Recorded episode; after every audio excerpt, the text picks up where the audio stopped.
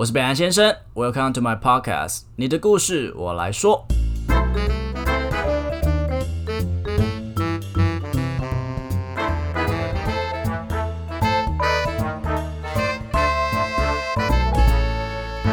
本集由南岩堂赞助，耶，没错，北岸先生终于接到叶配啦。南岩堂氨基酸洗面乳使用日本顶级氨基酸原料，高起泡，好冲洗。打着温和清洁的名号，果真真的有保湿的效果，又不会太黏腻哦。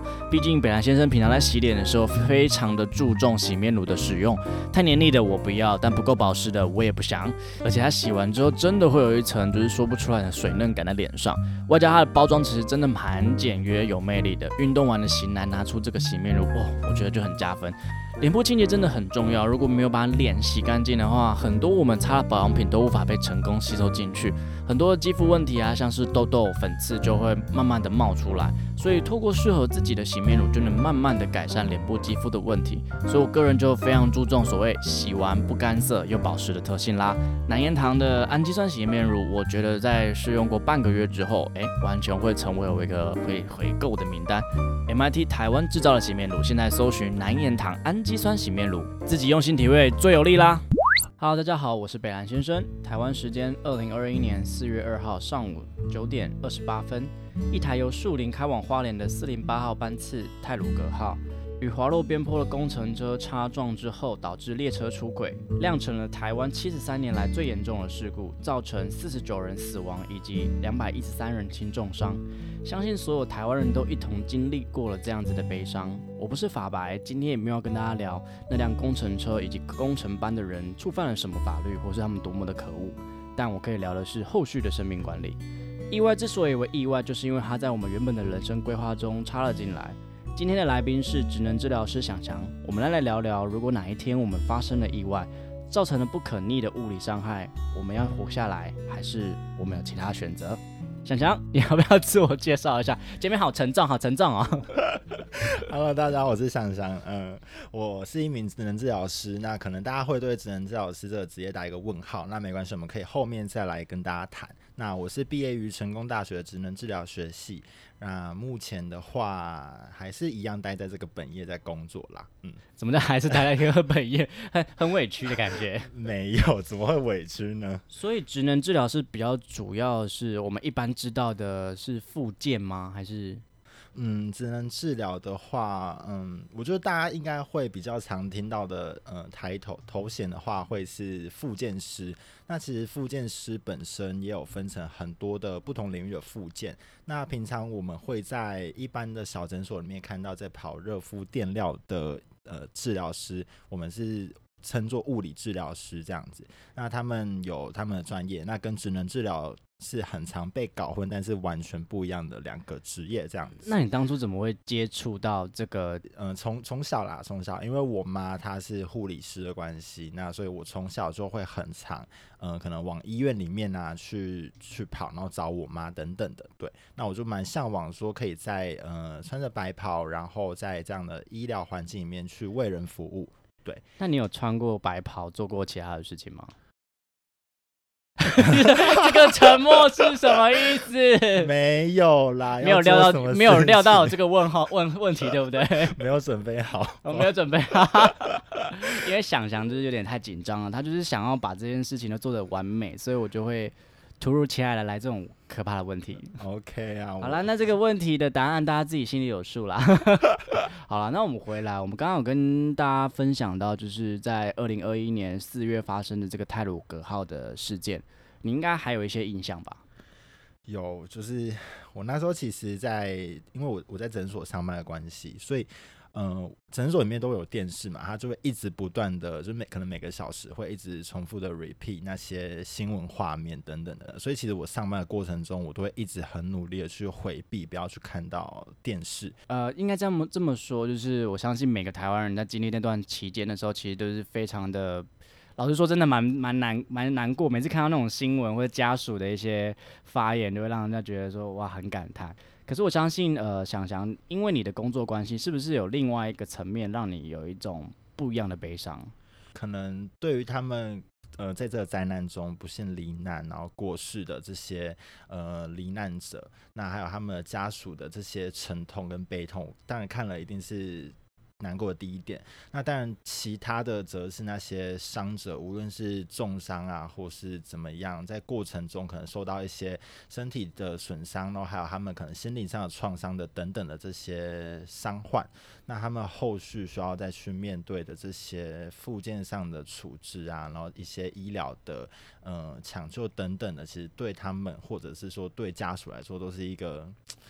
嗯，很沉痛，然后也非常消耗心智、消磨心智的一件事情。那我们身为这方面的专业，都可以去料料想到，他们接下来在经过这场呃灾难之后的可能三个月、半年，甚至一年、两年的时间内。那他们会去经历什么样的一些生命上的遭遇？对我们都是可以预见的。所以，职能治疗师他在这样子的天灾，或是面对呃，你刚刚提到那些比较算是重伤患者，他们你算是扮演一个什么样的角色啊？嗯，我们提供的当然就是附件的处置这样子，为了适应他现在身体的呃残缺状态也好，或者是说他的呃身体的。物理构造改变的状态也好，去做一些新的技巧训练。那比方说，他可能原本是右撇子啊，那他的右手如果在过程中截肢了，要如何再用左手去做他过去呃可以去做的一些事情？对，那甚至是说去训练他使用一些辅具啊，去帮助他去进行活动，甚至是训练他使用意志等等的。简单来说，就是以他现在的状况，然后去协助他，不管是用。呃，是是用一些工具去辅助，或是是呃用一些技巧去让他恢复到原本的生活的状态，这样子。对对对，启用这些训练。呃，应该有遇过那样子那样子的病患，是是说在经历过这样的灾难之后，他其实是不接受自己现在的状态的。你有遇过这样子拒绝治疗的病患吗？嗯。应该是说，大部分会来，呃，刚开始我们在可能在医院端里面，就是遇到的这些，呃，患者，这些伤患，他们刚开始都是有这样的一个自我放弃的心境的。对，那可以，我其实可以理解他们的心境啦，就是是一种对人生的无望感啊，因为可能过去他们喜欢从事某一些活动，但是他们呃。灾难遇到了之后，那他们可能没有办法再像过去一样去进行这些他们喜欢并且享受做的事情，一定会有挫折感、挫败感。如果说他今天就是觉得说我这样子就好了，我不需要你的帮助，请你不要再想尽方法的想要协助我，因为我或许不需要你的帮助。有没有这些的心理挣扎？就是觉得说。我真的在帮助他吗？我真的是知道他需要什么，我帮助他，还是说我只是照这个医疗模式该做去做而已？哇，这点很难呢。嗯，基本上来我 p a r k a s 这么好混啊？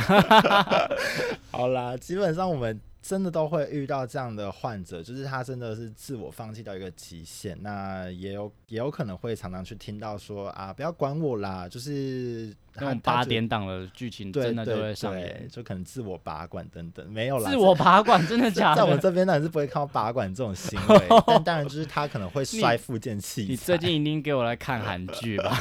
没有啊，他真的会就是可能就是摔附件器材啊，然后或者是甚至摔一些就是我们提供他的一些例如沙包等等的一些小器具。所以其实有蛮多情绪会甩到你们身上啦，很长很长。那你有没有怀疑过自己是不是真的在帮他？嗯，其实我觉得，如果是看到他身上有正向的改变的话，我会觉得这是在帮他一种。但是其实我不可否认的是，嗯，因为我一直相信每个人都有决定自己的呃人生的权利，无论他今天是遭遇了什么样的呃。重创或改变，那他都可以去决定他往后人生应该要怎么过。那我也必须说的是，就是像呃，我们其实，在在学期间，就就有在课本上面看到说，欧美国家的老人可能比起亚洲国家的老人家，他们会更愿意去接受复健的原因是他们的个人主义盛行。那他们也是一个更相信每个人都是独立个体的存在。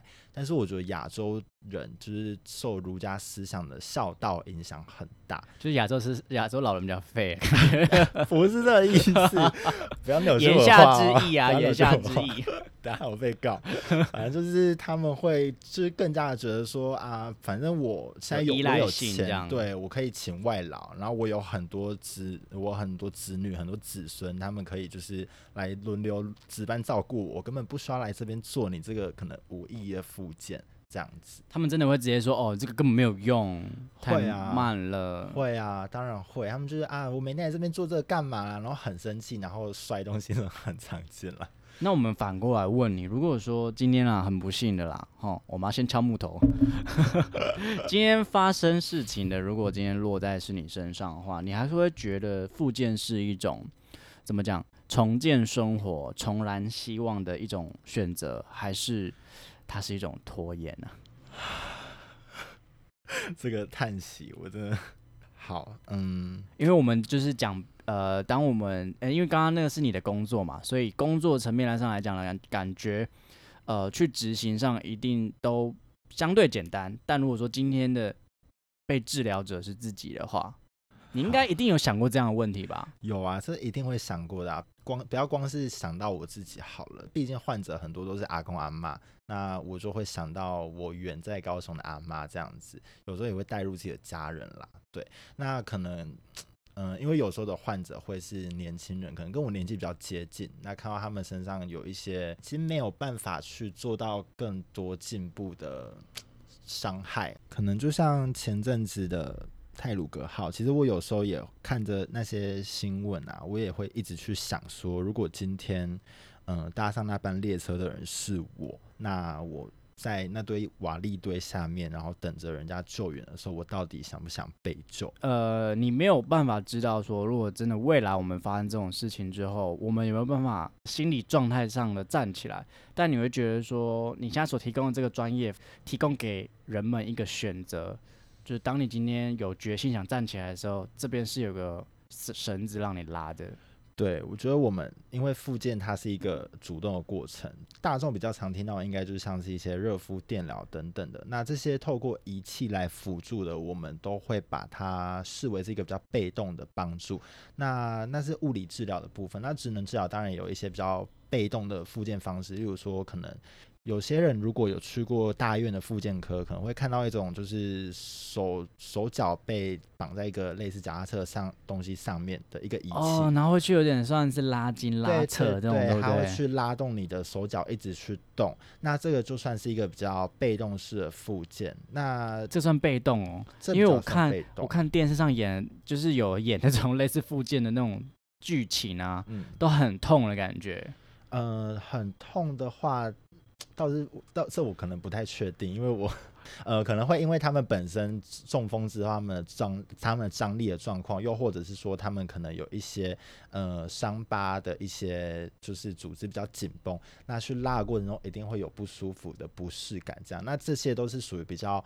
被动的方式对，但是你实际上要去达到进步啊，让你的整个整体的状况去做到 progress 的话，其实是需要你主动并且有意识的去进行的复健。例如说，诶，你真的有意识的去使用你呃受伤的右手，那你右手的能力才可以去得到提升。所以，其实你站呃，身为一个职能治疗师，你能提供那些被动的那些治疗，其实只能维持他现在的基本状态。但如果真的要改善的话，还是要病患他们自己愿意救自己一把，才有办法改变这样现在这个状态，对吗？对，因为其实之前在医院里面实习的时候，也很常遇到，就是他们真的对于自己的状态，然后产生很大人生无望感。那被看护推来呃治疗室里面在做治疗的时候，他们就是完全呃眼神呆滞，然后看着前方。然后让自己的手脚让机器带得动这样子，那其实，在我们看来，这个东西对他的帮助就不会到太多太大。嗯，举一个例子啊，是我自己本身的例子，我的奶奶就是爸爸那边的妈妈，那她是一个，她在爷爷过世之后，她对于自己的生命其实是完全了无希望。当然也追溯到是她跟她家里的小孩的关系，也就是我爸爸跟叔叔他们其实关系都非常不好，所以她在呃爷爷过世之后，其实就完全的放弃自己，连复健那些什么都去呃消极的去做这样子。那那时候我很小很小，我那时候大概只有十几岁。我就 我真的是一个坏坏孙子，我就问阿妈说，我就问我奶奶说，哎，奶奶，你真的还想活下去吗？你真的希望爸爸这样照顾你吗？那时候还很小，所以根本不知道说这句话杀伤力有多大。但是我那时候是真的非常好奇的是，我看见的是一个人这么不想活的样子，而当。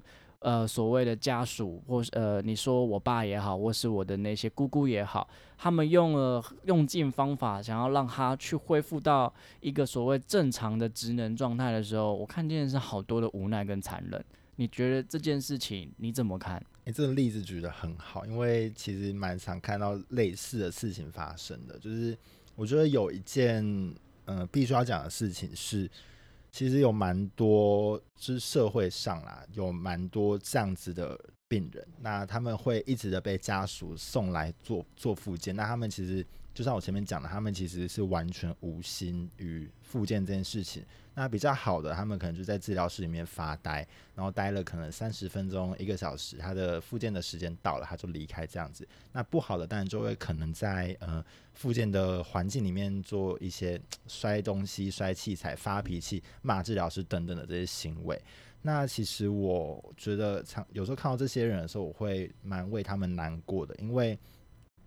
其实复健我们的目的都是希望说，呃，患者来这边，然后去为他的可能人生啊，为他的生活去做一些呃改善，更加有尊严，更加独立。对，但其实有很多患者，他们一旦呃进入了复健的领域之后，他们就会。像是进入一个回圈，然后就再也没有办法离开医院。就是家属跟病人之间本身的医疗计划对不上边，比较好的当然就会顺从我们帮他安排的复健计划，但他可能对于自己的未来会长着什么样的样子，他未来的生活希望可以呃独立到一个什么样的状态，他可能没有太多具体的想法。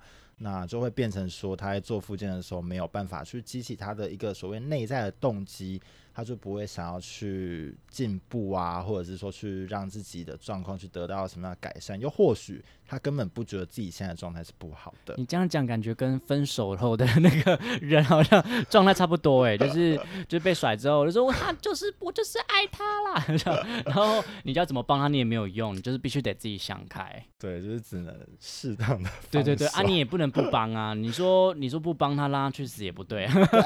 对嘛对嘛，这样讲其实蛮有道理的。是啊是啊，就是你还是要伸出那双手啊，他要不要听？他还是他要继续。就是去划他的 IG，你也管不了，你总不能把他手机丢出去吧？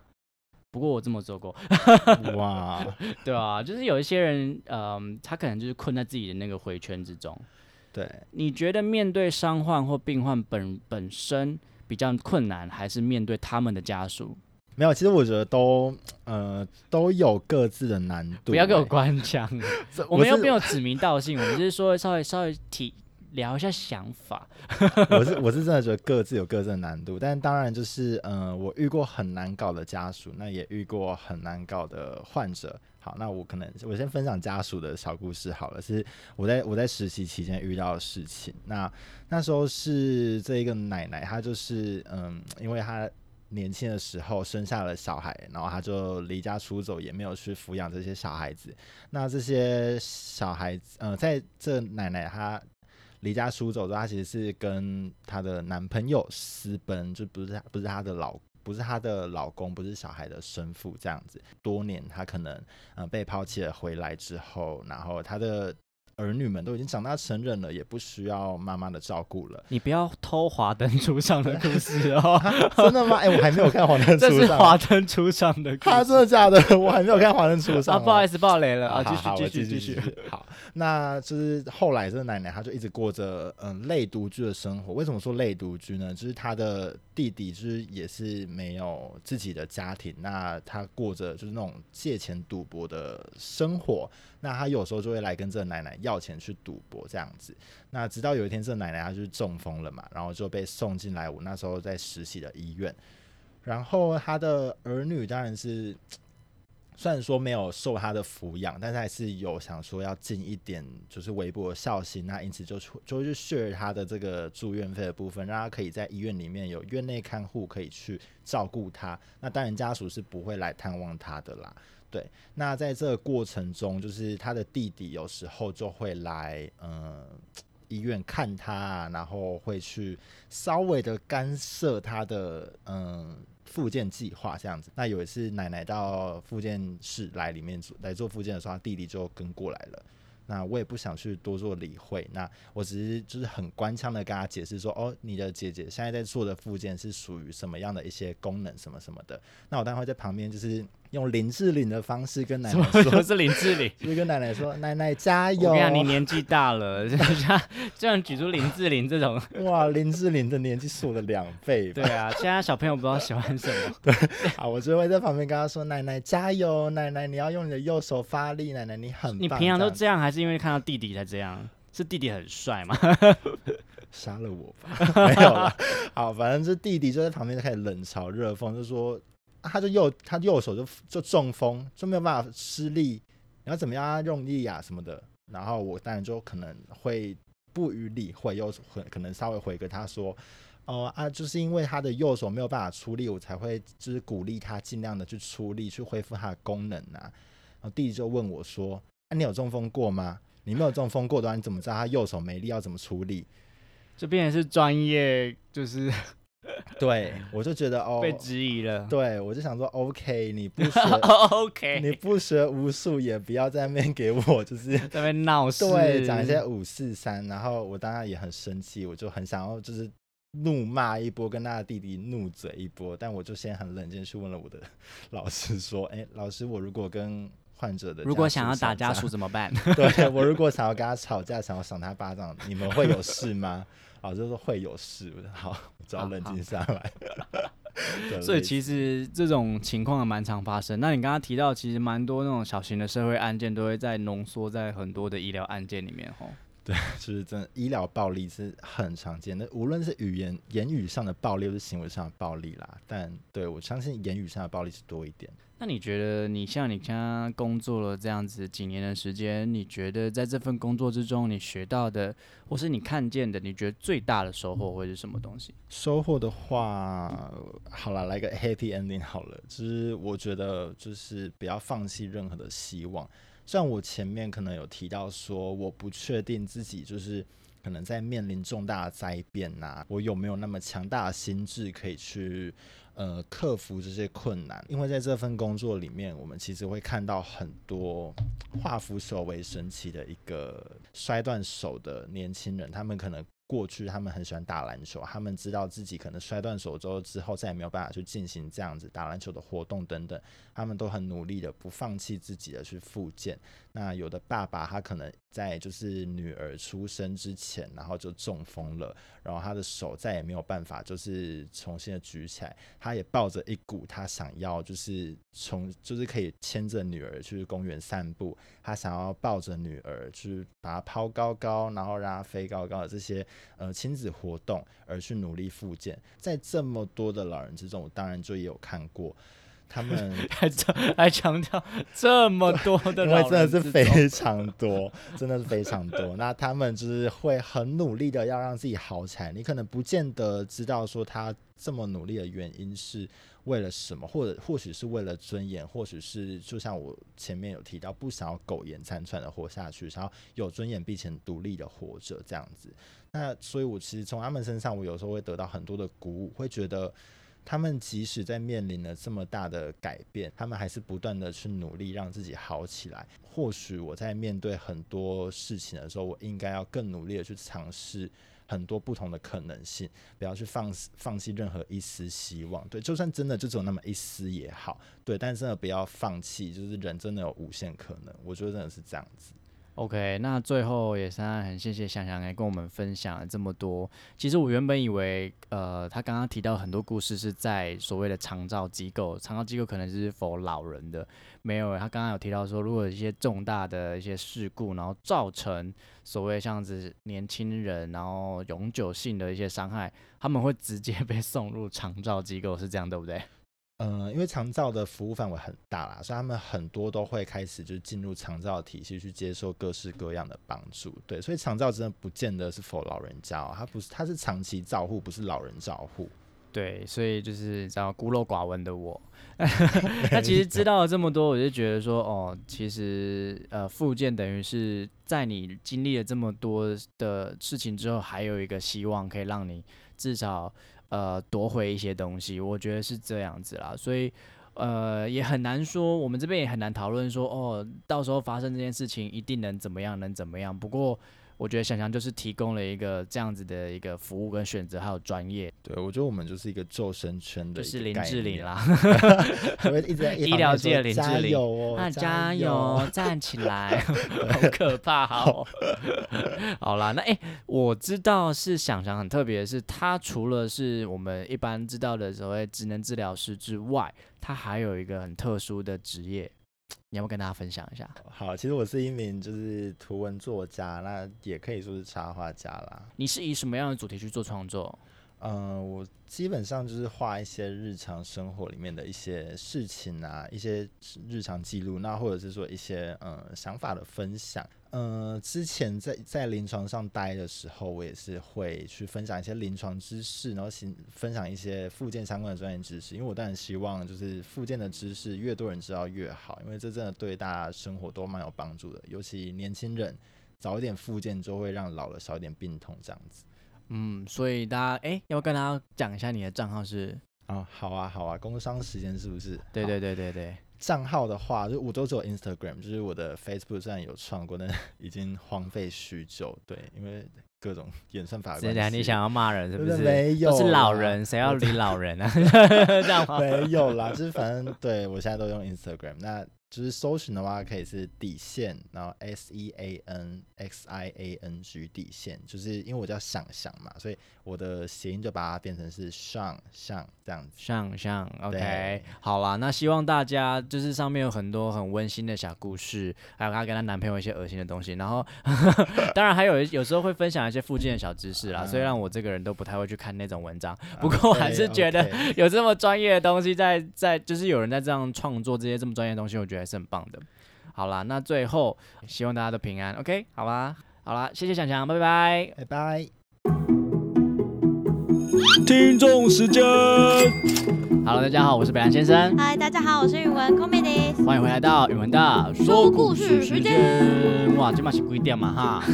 小姐，对不起啦，你今嘛是昂啊你哈？不是嘛，我刚刚就跟我弟约吃饭啊，可是我跟你讲超傻眼。怎么了？他看见你的观音豆，那么不要，不是，你 要烦嘞，很大一颗哎，很烦嘞，最近吃太多炸的哦。不是啦，反正就是我要拿东西给我弟，然后我想说顺便跟他约个吃饭。他说那姐我可以带两个同事一起嘛？然后我想说反正两个应该没怎样吧。然后我就一进去那个店哦，我就想说他到底在哪？因为我没有找到他，我只看到一群就是穿制服，大概有十十个男生吧，就是坐在店门口在那边等。然后我在那边找的时候，我弟突然从那一群学生当中窜出来跟我，哎姐这边。然后我就跟我弟很想说，这一坨都是吗？你是看到鬼吗？还是不是很傻眼的？因为我是一个没有准备好的状态啊。然后他就突然带什么十几个就是很年轻的弟弟，然后要一起吃饭。是多年轻？就高中生啊？为什么你弟会跟高中生在一块？你弟是？没有，就是他工作 工作的关系。你这样讲越讲越黑，很奇怪吗？好了，反正就某些因素认识的。反正我就很气我弟，现在很气他，不想跟他讲话。哦，然后那颗痘痘看起来有点不要发哦，好了，让我们赶快进入 我们今天的故事。今天的故事非常的长啊，对，那它是来自 Howard 的故事。这个故事有非常多的角色，所以我就是担任 Howard 的角色，而你是担任，我是担任就是阿姨以及一位男子，胖子的男子。我想说讲话不要那么尖锐。OK OK，没有，它里面很尖锐。OK。你好，我是 Howard。某天早上，软体跳出通知，叮咚，打开一看，是一个躺在草地上的男子，身材看似壮硕，阳光少年。当下聊了一下，觉得嗯，好像还不错。对方一直想约见，但我表明我只想要找朋友的关系。他后来也跟我说，哎，朋友 OK 啊，他自己住，可以聊一下。那时候我没有想太多，也没有就是想说就直接答应了。后来他给我的一个地址，我就上 Google Map 一查，哎，是一个饭店。我就有点怕怕的，就问他，他说：“哦，那是还在，那就那就只是在他家附近的一个巷子而已。”我到了以后，大概过了十分钟，哇，让人等很久哎，直接 NG，哈台从我的背后出现，鬼鬼祟祟的，而且他完全跟照片是不同一样的人，虽然一样是一百八，但他的身体曲线像。呃，就像肚子有蚕宝宝一样，蚕宝宝，真的很大只。那时候我很想要直接离开，但又觉得这样没有礼貌。接着他说：“进去吧。”手指却是指向昏暗饭店的方向。我就问他说：“你不是自己住吗？”他一脸心虚的说：“哦，我妹在房间，我怕尴尬。”这还不错。这时候我就想。哎，这之前都没有讲任何跟妹妹有关系的东，那怎么现在又说她在你房间？然后现在又说在饭店里面开了一个那个房间，我就觉得嗯有点不爽，但又想要看他在搞什么鬼，我就走了进去。进去的时候，柜台的阿姨大声嚷嚷着：“哎，陈先生，你不能这样嘞，是只能一个人哦。”听到这里，我不知道 阿姨在说什么，我觉得很奇怪，而且阿姨讲话超大声，所有人都在看，我就觉得哦好丢脸，我就马上冲了出来。他在后面跟了跟了上来。就拜托我跟他一起进去，最后我就妥协了，跟他走上楼。里面的灯光很昏暗，不时还可以闻到烟臭味，还有一群妹妹走来走去。到了房间之后，我就走到床边的梳妆台，问她：“呃，那个刚刚阿姨说的那是什么意思啊？什么叫一次只能一个人？”哦，没有啦，就阿姨叫我不要跟越南妹妹讲话啊。什么越南妹妹？所以你们是做黑的哦？啊，我不知道啦。那阿姨是什么意思？哦，那个是那个阿姨认识我，想说我怎么有家不回去了。我我应该我认识你，我应该霸凌你。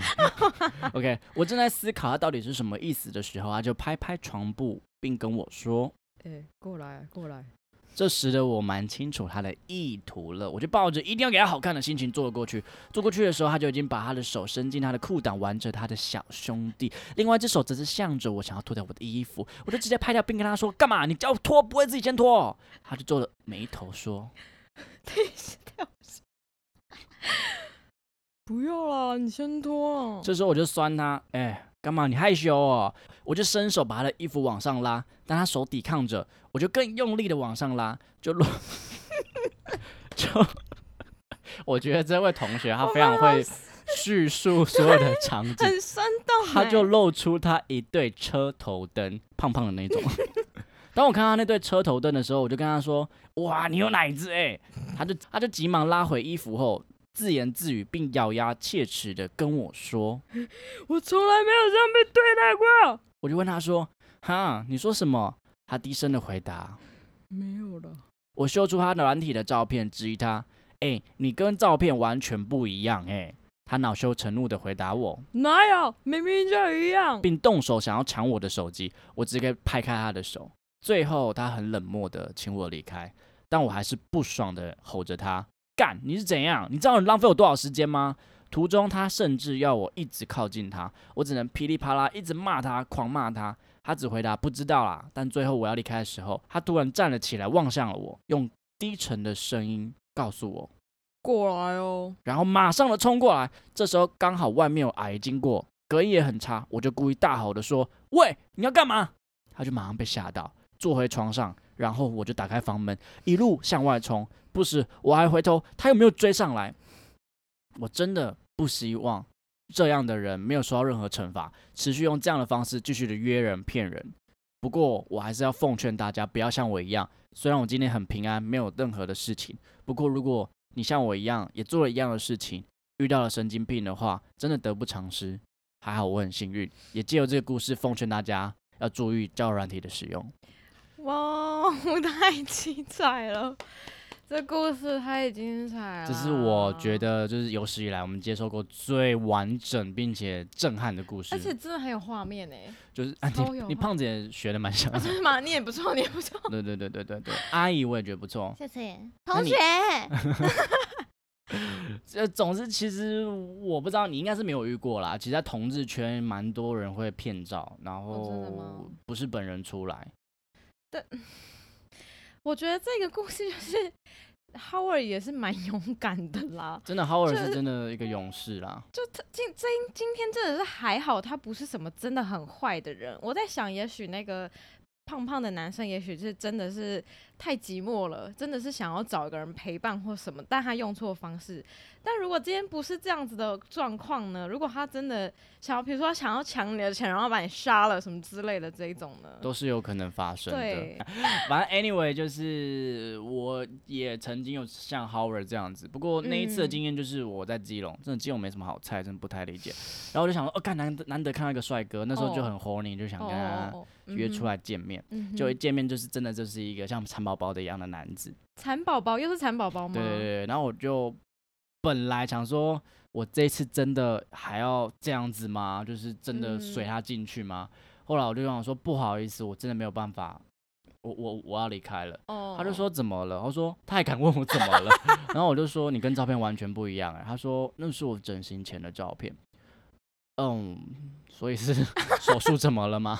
怎么会长得不太一样？然后 anyway 我就直接离开。离开的时候我真的是用跑的，我真的很怕。真的很怕，对啊，所以交友软体有好有坏啊，所以大家还是要嗯注意安全。没错，没不管你怎么错，样，都要注意安全。就是要保护好自己啦，真的。那今天我们我要为我们带来什么样的歌？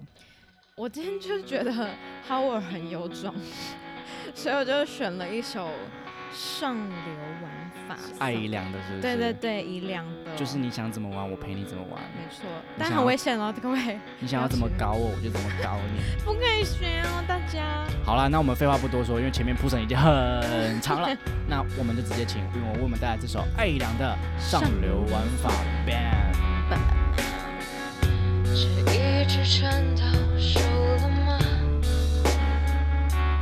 这一